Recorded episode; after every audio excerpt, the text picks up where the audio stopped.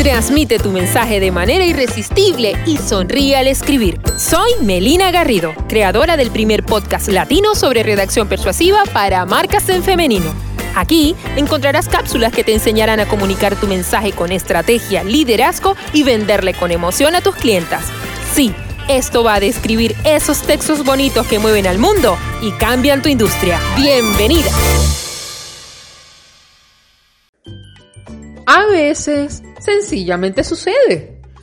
Uno se escribe el post del siglo y cuando hace clic en publicar, espera fuegos artificiales, un mono tocando los platillos, aviones de la Fuerza Aérea haciendo piruetas en el cielo, una conga gigantesca dándole vueltas al mundo y masas enardecidas vitoreando tu nombre. Pero cuando vas a la tierra, ni mono, ni platillo, ni perro que te ladre. A ver, en tu cuenta hay más silencio que un velorio de mimos. ¿Por qué?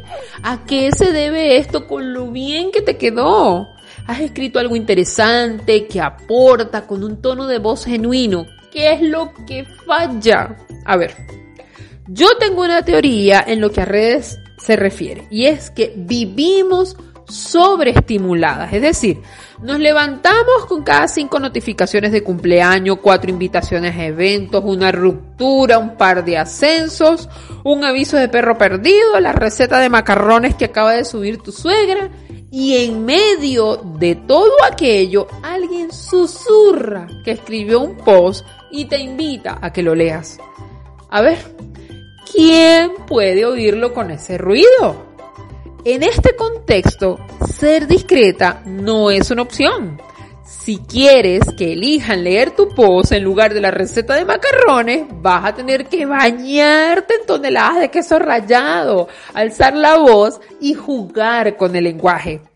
He aquí las tres fórmulas para darle vida a tus posts.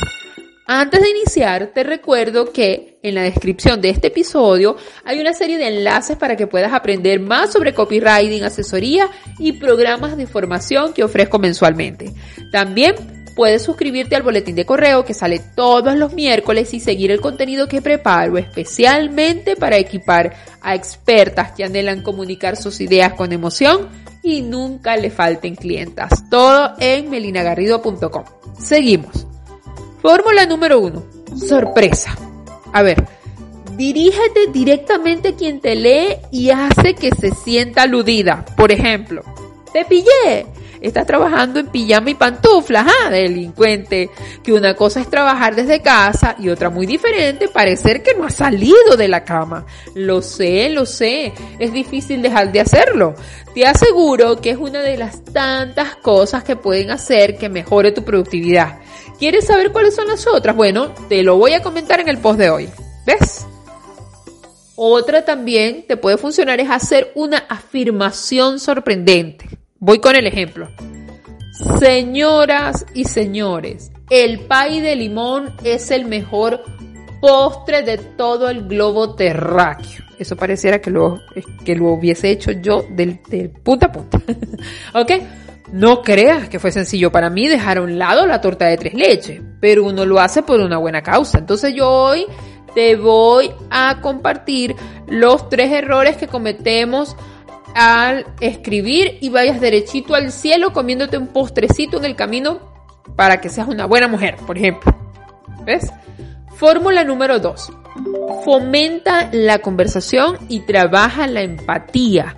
Encuentra puntos en común con tu audiencia y por supuesto sácalos a relucir.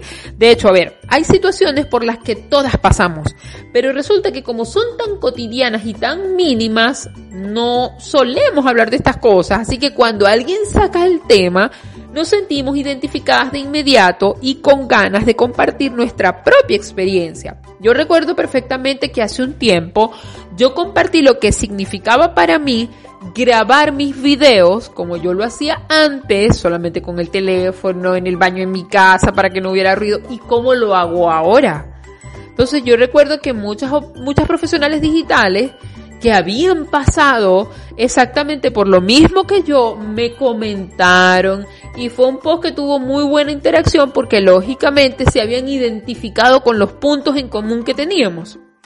También puedes usar preguntas frecuentes. Pocas cosas son tan efectivas a la hora de iniciar una conversación que hacer una pregunta. Mira, vuélvete Pepito Preguntón. Así aprovechas y conoces mejor a tu compradora que de seguro tiene más historias que Jaimito. Fórmula número 3.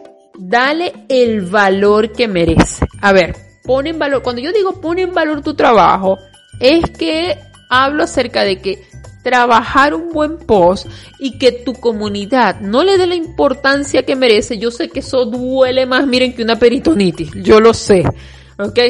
En este caso, tienes que darle tú la importancia a la hora de comunicar en redes que has escrito un nuevo post. A ver, dilo en tus historias, asóciale un boletín de correo, inserta el enlace. Si tú estás en un grupo de interés en donde tienen eh, intereses, valga la redundancia en común, compártelo también. O sea, en fin, aparta la modestia y vente arriba, pero ojo, arriba a nivel Everest, donde puedas resistir entre las notificaciones y los eventos. Dilo en voz alta.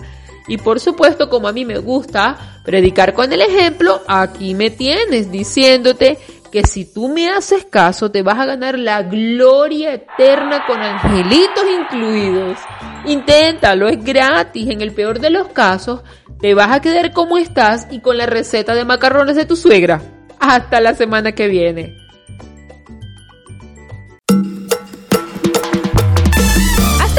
Otro episodio de Sonríe al Escribir. Si te gustó, te invito a seguir mis contenidos desde melinagarrido.com, compartirlo en tus redes sociales y mencionarme. Estaré deseosa de verte aprendiendo a escribir para vender.